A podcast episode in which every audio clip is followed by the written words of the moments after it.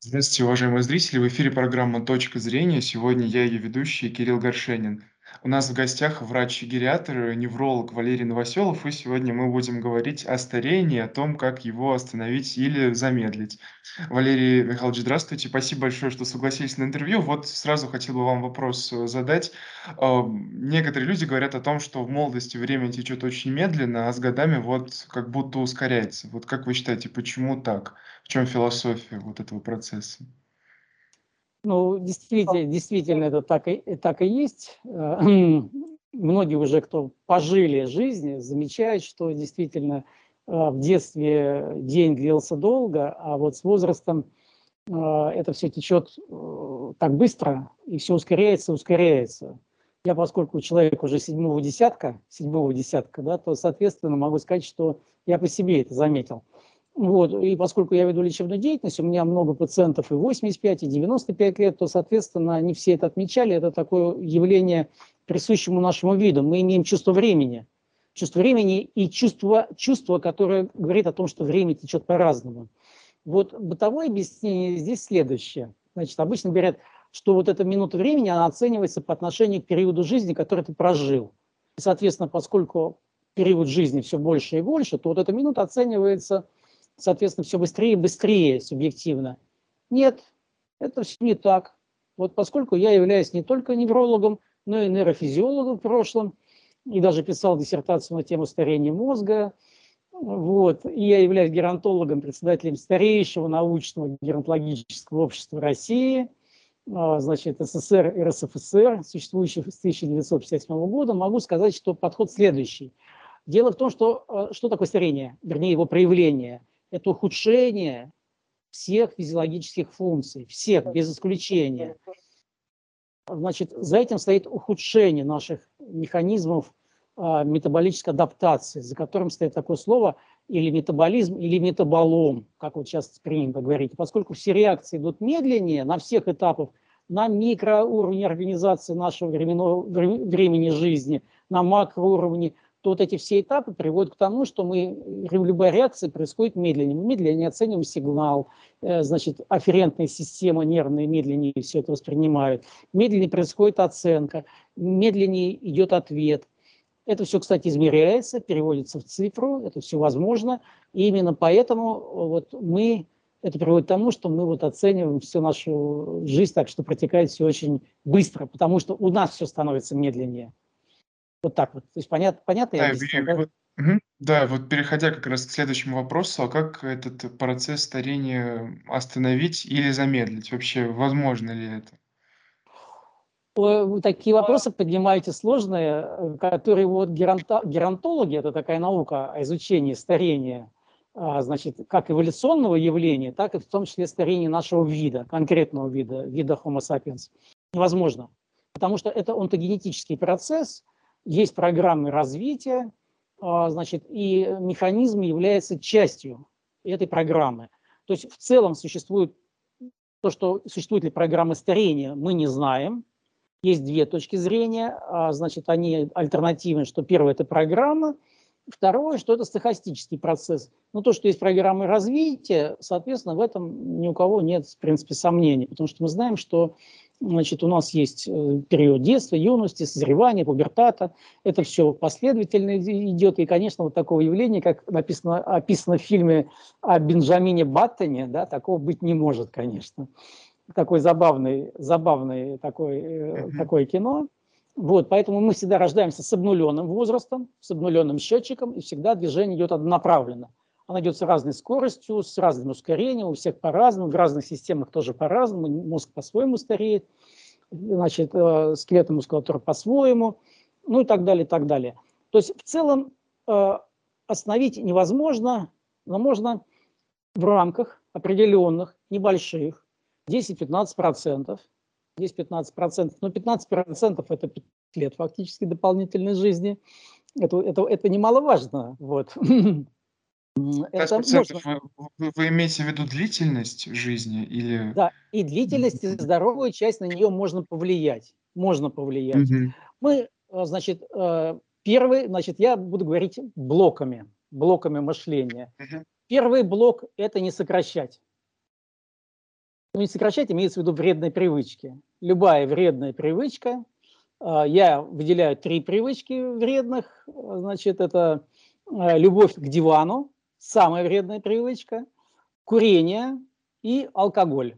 Вот любовь к дивану, к тапочкам – это самая вредная привычка, которая может есть. Значит, приблизительно люди, любящие вот, значит, не, э, такой лежачий образ жизни, лежачий, сидячий, они живут, у, у них риск смерти относительный где-то почти в два раза, 1,7 раза больше, чем вот у людей, которые активны физически, подвижные. А, чем целом, это связано? А это тоже очень... Вот здесь еще раз связана причинно-следственная связь или корреляция, мы этого до конца не знаем. Или потому что они такие, они здоровые, и поэтому они так двигаются, или наоборот, они двигаются, поэтому они здоровые. Дело в том, что, э, значит, ваши слушатели должны понимать, что причинно-следственной связи, вот именно в процессах старения, что причина, что следствие, очень сложно выявить. Очень сложно выявить. Итак, давайте к движению. Активные люди. Да? Всегда найдется пример, когда какой-то значит, э, родственник, который лежал, курил, пил, жил дольше, чем, например, там другой родственник, дядя, там, папа, который был активный, бегал на лыжах и так далее. Да, это так и есть. Но в целом, если возьмем большие популяции людей, когорты там 100 тысяч, 100 тысяч, окажется, что действительно вот эти вот физически активные люди, подвижные, они более жизнеспособны живут дольше и являются более здоровыми. Первое. Второе. Алкоголь. Алкоголем тоже не все так просто. А, значит, пока могу сказать, что геронтологи, врачи-кардиологи, ну и все, кто связан с этой интересной такой темой, значит, э, могу, могут сказать, что большие дозы алкоголя однозначно вредны для здоровья. Однозначно. Мало того, у нас в России есть два интересных пика в течение года смертности. Один начинается 31 декабря и заканчивается 15 января, связан с большими каникулами. Вторые на майские праздники. Это каждый год, это десятки лет. Это уходит, наверное, вот как, как есть статистика, это очень приличная избыточная смертность. Значит, э, там не всегда есть алкогольный компонент, потому что алкогольный компонент от избыточного а, сложно отделить, а у нас есть традиции застолья, застолья и застолья. Удивительно.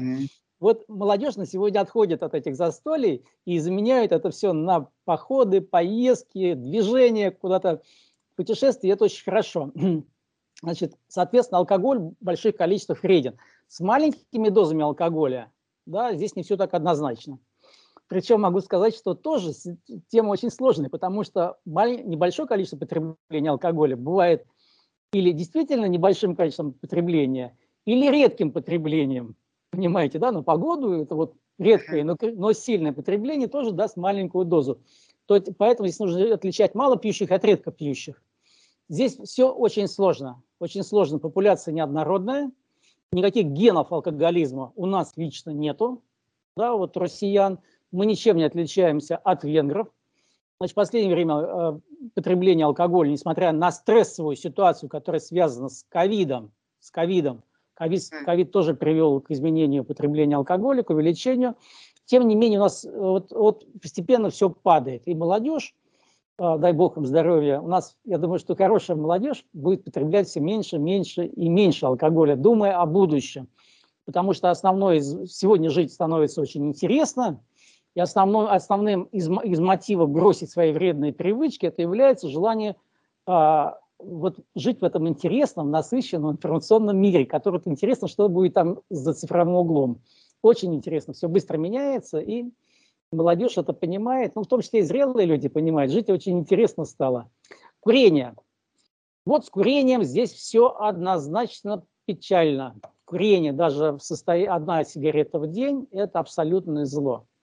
Значит, э, я в своих книгах пишу, что там именно зло, потому что зло не столько никотин, сколько вот эти смолы, большое количество компонентов, которые присутствуют э, в сигаретах. И вот они приводят к очень печальным последствиям. Они ускоряют всю возрастзависимую патологию. Атеросклероз, болезнь Альцгеймера, остеопороз. То есть э, фактически они подкручивают все механизмы жизнескоспособности, ускоряя возрастзависимую патологию, определенную спектр патологии вот этой вот, которые называем зависимые встроенные механизмы старения, и, соответственно, вот ускоряют это старение. Это вот такая печальная картина. Поэтому первый блок – это не сокращать. Второй блок можно разделить на три категории.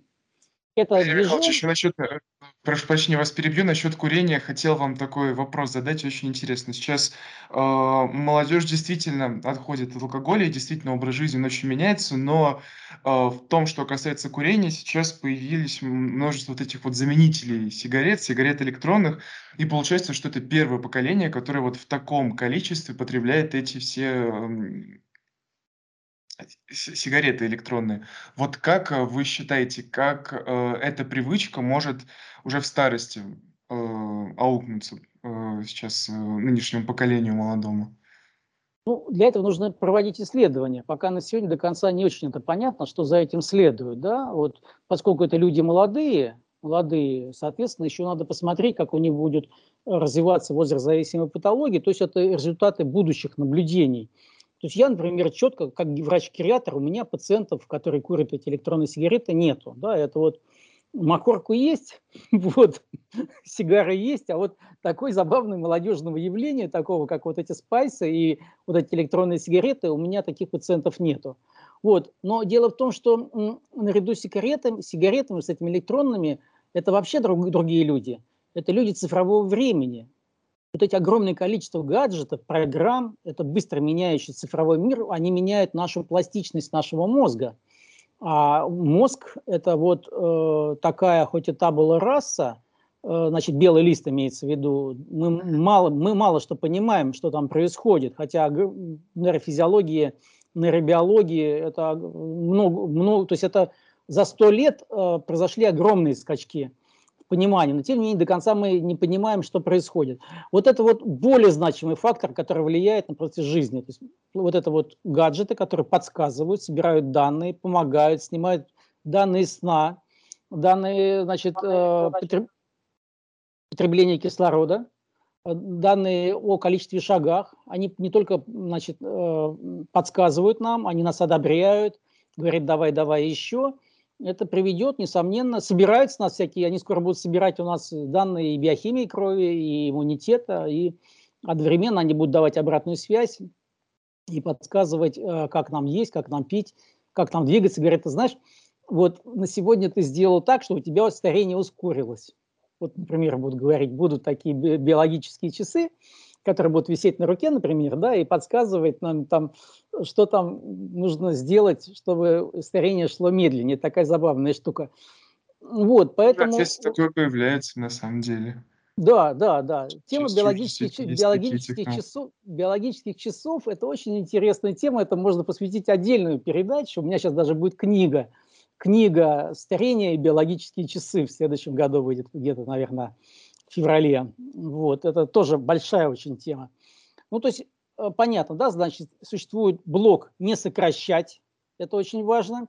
И второй блок, э, значит, как бы нам вот уже более-менее понятными методами продлевать процесс жизни. Значит, есть огромное количество данных, которые указывают, что двигательная активность, да, соответственно, она способствует э, долгой активной жизни – при этом мы должны понимать, что здоровье, здоровье, понятие здоровья и долголетия – это не всегда конкурентные вещи. Бывают люди очень болезненные или болезненные, тем не менее живут долго. Есть люди, которые довольно крепкие, сильные, и тем не менее недолго не живут.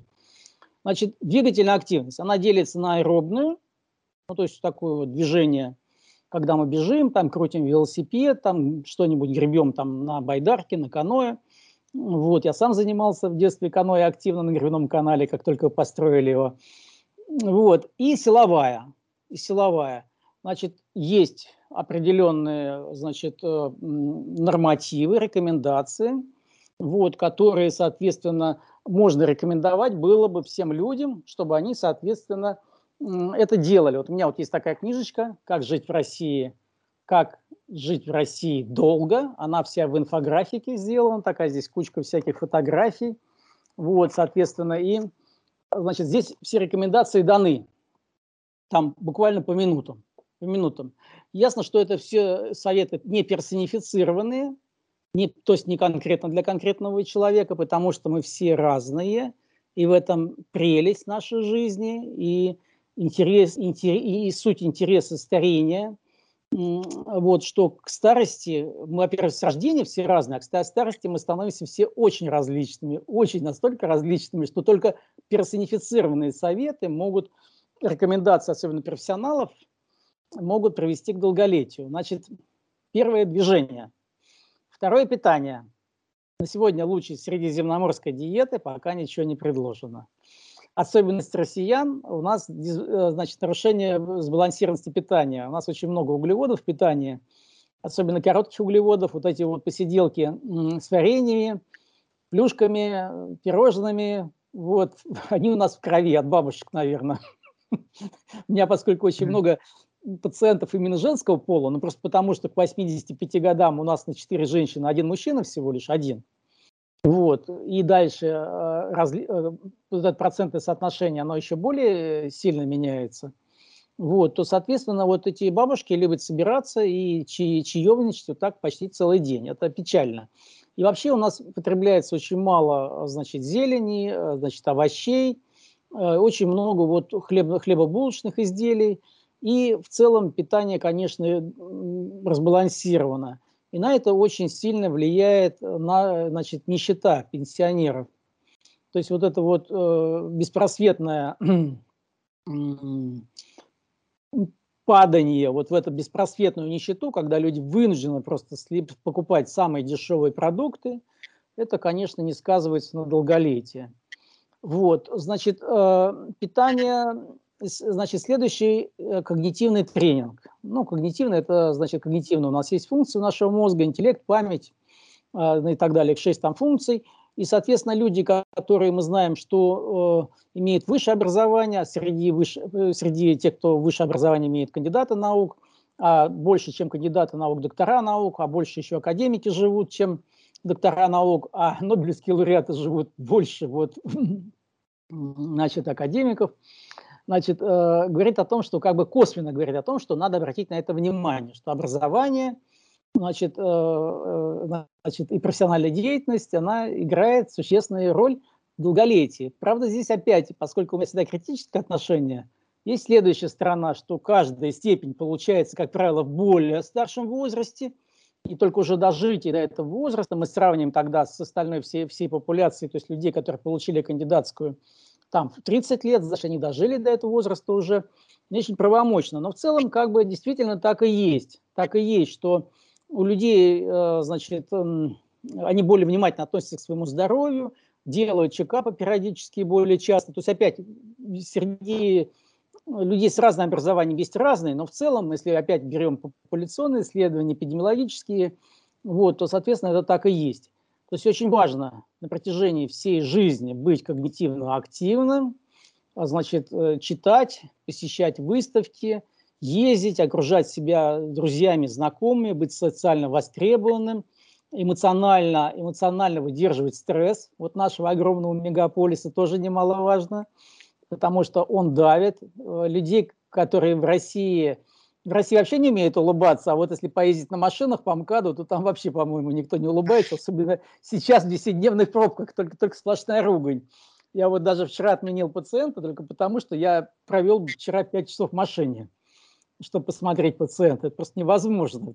Это для любого, это, во-первых, люди не двигаются на самом деле. Вот обратите внимание, сейчас только велодорожек, и когда по ним едут вот эти по велодорожкам, вот эти вот на, ну, как это, на самокатах электрических, ведь они же на самом деле не двигаются. Ну, так же, как и водители на МКАДе, понимаете, они же не двигаются, они ногами только двигают и машина их перемещает. Это не движение. Не движение. Значит, по поводу, значит, а, долголетия вот этих вот преслов, пресловутых, а, пресловутых 10 тысяч шагов. 10 тысяч шагов. Значит, во-первых, 10 тысяч шагов – это просто такой мем, он ни на чем не основан, вообще ни на чем. Вот такой нормы никакой нету. Вот кому-то 10 тысяч шагов много, а кому-то и 20 тысяч мало. Вот, например, у меня средняя двигательная активность, я живу за городом, у меня там 20-25 тысяч шагов каждый день. Для меня 10 тысяч – это вообще вот ни о чем. Вот. С другой стороны, есть люди, которым вот, а, особенно в возрасте, им уже 10 тысяч тяжело. Поэтому основной принцип любой нагрузки – работаете вы или на садовом участке, двигаетесь ли вы пешком, с палками или так далее, собака гуляете, любая нагрузка не должна быть истощающей. Вот мне сегодня написал один пациент, вот, а, значит, вот как же так, кому сколько – вот типа Амосов, который был такой вот доктор, который прожил 89 лет, хирург оперирующий, значит, он под конец, он, у него была своя система, очень было много движений, и под конец вот он сказал, что вот он переборщил с движениями. Но смотрите, какая ситуация. Подход к гериатрии какой, и спортивной физиологии в том числе. Любая нагрузка, в нагрузке главное не сама нагрузка, а восстановление. Это очень важно, это все понимают, но забывают. Если нагрузка у вас истощающая, истощающая, то есть вы не можете восстановиться, а вот людям в возрасте особенно, им нужно дать, дать э, основы самоконтроля. Это немаловажно. Если ваши показатели самоконтроля показывают, что вы не, не восстановились, не надо идти в спортзал. Вот у меня буквально читатель написал на днях, вот что ему делать? Он, он по два часа с железом в день работает, ему 60 лет, значит, значит, не знаю с какой целью, может быть, молодую девушку завел, сейчас тоже это частое явление, и вот он весь покрылся, у него с иммунитетом проблема, он весь опоясывающим герпесом покрылся и так далее, и так далее. Вот, э, значит, срыв иммунитета, а, одно дело, когда вам 20 лет, другое дело, когда вам 60, это две большие разницы, как говорят в Одессе, очень большие разницы. Как он будет восстанавливаться, никто не знает. Вот, потом мы не знаем состояние иммунитета. Здесь самое главное не переборщить. Понимаете, да?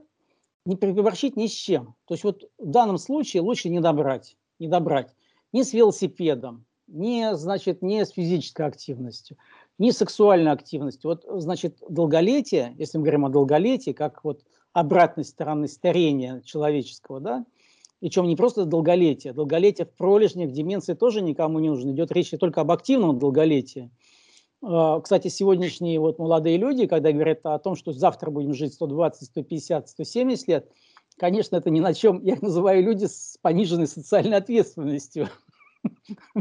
Как правило, это люди вообще без, без признаков образования. Ну, часто это япи, менеджеры, которые сделали какой-то успешный бизнес и почему-то считают, что если вот они умеют торговать ваучерами, вот, или, значит, у них что-то успешно получается в IPO, то типа они справятся также со старением. Это феномен такой, что сложный, вот, эволюционный, он его оттачивал, эволюция оттачивала механизм, если только это она его оттачивала, потому что, может быть, это внеэволюционные механизмы. Мы до сих пор этого не знаем, это сложная очень тематика. Я как раз на эту тему пишу, у меня много книг, пускай читатели читают, обращаются к моим книгам. Они есть все в Доме книги на Арбате, во всех доставках, во всех магазинах. Там более развернут дается, о чем идет речь. Итак, вот, значит, два варианта достижения активного долголетия не сокращать. И второй, второй блок состоит из трех. Значит, это движение, питание и когнитивный тренинг. Есть еще тема геропротекции. Это когда принимают те или иные виды препаратов. Да, но тема доказана только на модельных животных. Это, как правило, грызуны. Их особенность является следующая. Дело в том, что любое воздействие на грызунов, любое, почти любое, приводит к тому, что они живут на 15, 20, 25% дольше. Это известный факт. Это известно с 1934 года, с опытов Маккея, которые были проведены в Америке. Вот из, с тех лет, вот мы все слышим каждый год, периодически крик «Вау!», вот, мы стали жить дольше, но для этого используется несколько ухищрений, еще дополнительно сравнивают иногда животных, которые имели доступ значит, контролем является животное с безграничным доступом к кормушке, они ожиревшие. И когда сравнивают больных ожиревших животных с животными, которые были на ограниченном питании, на, на ограниченном по калорийности питания, то, конечно, две большие разницы. Вот, это очень интересная тема, она такая не, не на 5 минут разговора, даже не на 15. Вот мои книги начитывают дикторы, и они все, как правило, на 8-8,5 часов в машину на долгие путешествия, на пробки. Вот пускай читатели возьмут и послушают, как это, насколько это все интересно, сложно и увлекательно, самое главное. Я занимаюсь старением уже 35 лет, с 1986 года. Вот, и могу сказать, что вот чем больше я знаю, тем становится интереснее и интереснее. Угу. Да, Валерий Михайлович, в заключение хотел попросить, э, вас дать такой совет зрителям. Ам, а когда в целом нужно начинать вообще думать и заботиться о своем старении? В молодости или или или можно в 60 лет что-то там с собой сделать, себе себя собрать по кусочкам и снова быть как в 20, например?